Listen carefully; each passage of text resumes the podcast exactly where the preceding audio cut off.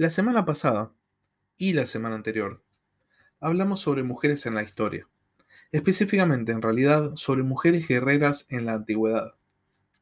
Tanto Tomidis de los Masagetas, luchando contra las huestes del imperio persa, que era la mayor potencia de su época, como Artemisia de Caria, dirigiendo a sus barcos a favor del rey Jerjes, luchando contra los griegos en las guerras médicas, representan de alguna manera el arquetipo de la reina guerrera.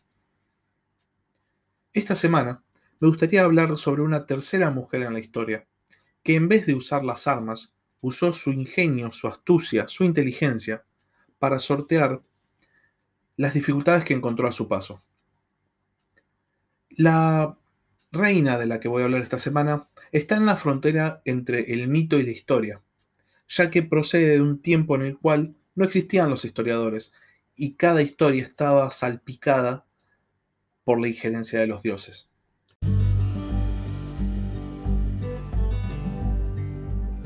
Buenas noches, sean bienvenidos una vez más a la Barba Roja de Barba Roja, un espacio para hablar sobre curiosidades de la historia. Tanto los mitos como la historia coinciden en que Dido nació en Tiro a finales del siglo X a.C. Ella era hija del rey de Tiro Matán y tenía un hermano mayor, Pigmalión, y una hermana menor llamada Ana. Otra cosa que sabemos sobre la vida de Dido es que estaba casada con un tal Acervas, que era el sacerdote del dios Melkart. En la antigua Mesopotamia y por ende en el antiguo Levante Mediterráneo, los sacerdotes de los templos tenían un prestigio enorme y tenían realmente una autoridad comparable, si no más, a la autoridad de los reyes. Esto produjo que Acervas amasara una enorme fortuna, que era la profunda envidia de Pigmalión. Cuando el rey Matán muere y Pigmalión asciende al trono, este último empieza a conspirar instantáneamente para quedarse con las riquezas de Acervas. Y finalmente consigue asesinarlo, con la esperanza de quedarse definitivamente con todos los tesoros que Acervas poseía. Acá es donde la historia ya desde un primer momento empieza a mezclarse, a fundirse con los mitos, inclusive con los mitos de otra cultura, porque lo que pasó a continuación es tratado en la Eneida de Virgilio, o sea, en un poema épico romano escrito mucho después de lo que había, del tiempo en el cual había pasado esto.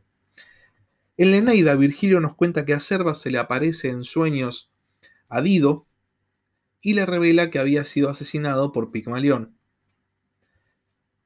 Además, Acervas le aconseja a Dido que huya de la ciudad. Dido instantáneamente levanta todo, consigue llevarse un poco de los tesoros de la ciudad, carga un barco con algunos partidarios de ella, podríamos decir, y pone rumbo hacia lo desconocido.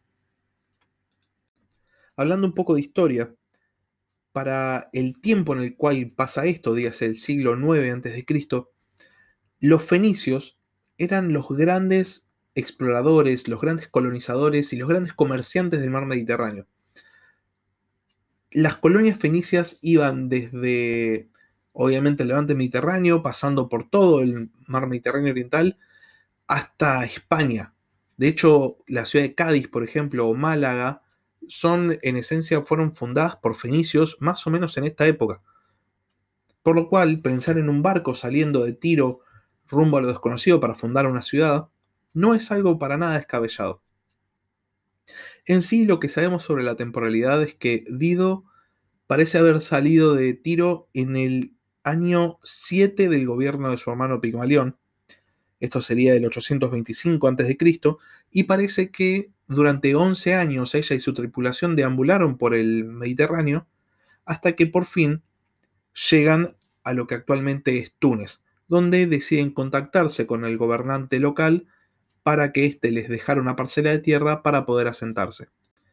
Volviendo a la leyenda, se cuenta que el gobernante de la región, llamado Yarbas, y quien no habría estado muy convencido, digamos, de entregarle una gran parcela de tierra a extranjeros venidos de quién sabe qué lugar del Mediterráneo, le dice a Dido que puede asentarse en el lugar que pueda cubrir con una piel de buey. Si nos ponemos a pensar en una piel de buey, más allá de que obviamente es más grande que una persona, no es lo suficientemente grande como para fundar un asentamiento duradero, mucho menos una, no sé, una aldea o una ciudad. Sin embargo, y acá sí apelando al ingenio de la reina Dido, se cuenta que Dido hizo a su gente cortar la piel de buey en diminutas tiras y que después, poniéndolas una al lado de la otra, logró abarcar una extensa parcela de tierra en la cual se asentó con su gente. Dido fundaba así la fortaleza de Birsa, que sería el primer núcleo poblacional de la poderosa ciudad de Cartago. Con el paso del tiempo, lo que había empezado siendo un mero caserío de, podríamos decir, refugiados o colonos, se había transformado en una próspera ciudad comercial. Y esto había llamado la atención de Yarbas, quien consideraba que, teniendo en cuenta la prosperidad del lugar, debía reconquistar las tierras que le habían sido arrebatadas por esta artimaña de Dido. Por este motivo, Yarbas se presenta ante los muros de Cartago con un ejército demandando la mano de Dido en matrimonio que era la reina de la ciudad, o si no, si la mano de Dido no le era concedida, él iba a atacar la ciudad y conquistarla. De cualquiera de las dos maneras, Cartago pasaría de vuelta al dominio de Iarbas.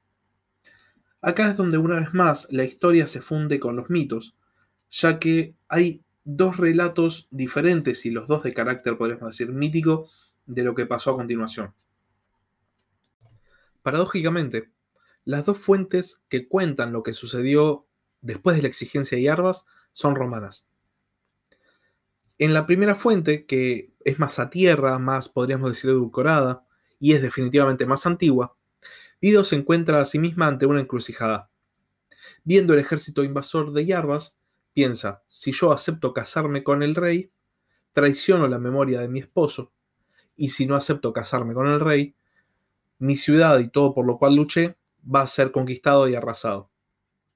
Viendo que no tenía escapatoria, Dido ordena la construcción de un altar, sube a este altar y se tira sobre una espada suicidándose. Viendo el gran sacrificio que la reina había hecho por ellos, los ciudadanos la deifican y la empiezan a adorar como la reina, la diosa protectora de la ciudad. Por otro lado, el otro relato acerca de lo que sucedió nos llega de la Eneida de Virgilio, una vez más. En la Eneida, Eneas llega a Cartago, donde conoce a Dido, e instantáneamente ambos se enamoran.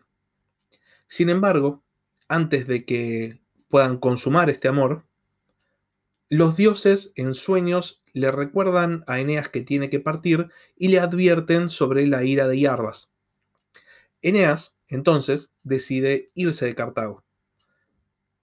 Dido, viendo desde el puerto cómo el barco de Eneas se iba de su ciudad, maldice a los troyanos y a los descendientes de los troyanos y les jura que los descendientes de los cartagineses serán por siempre enemigos de los descendientes de los troyanos.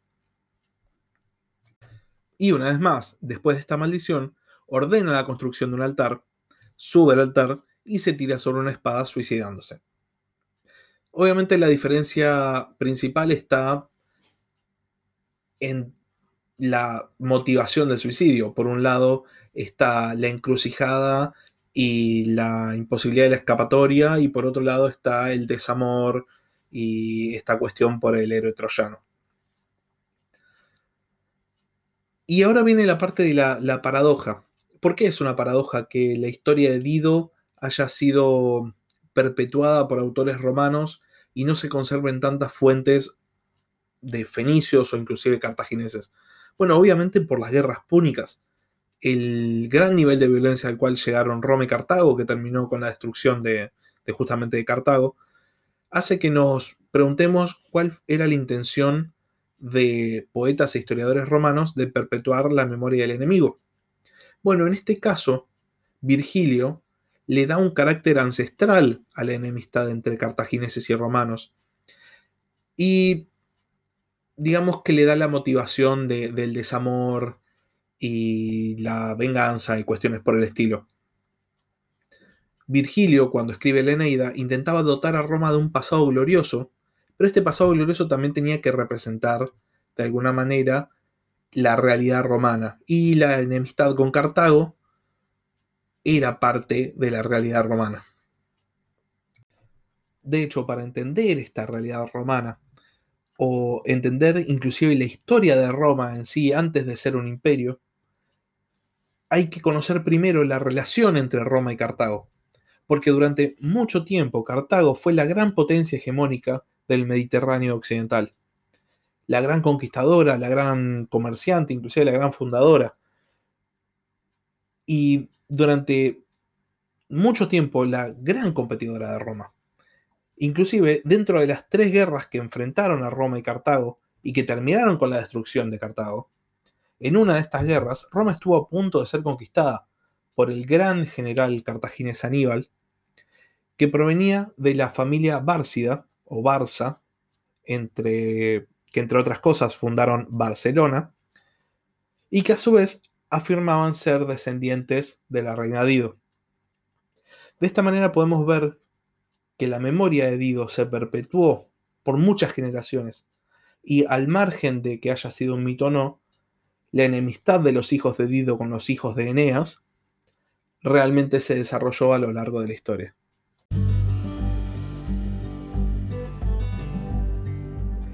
Gracias por escuchar La Barba Roja de Barba Roja.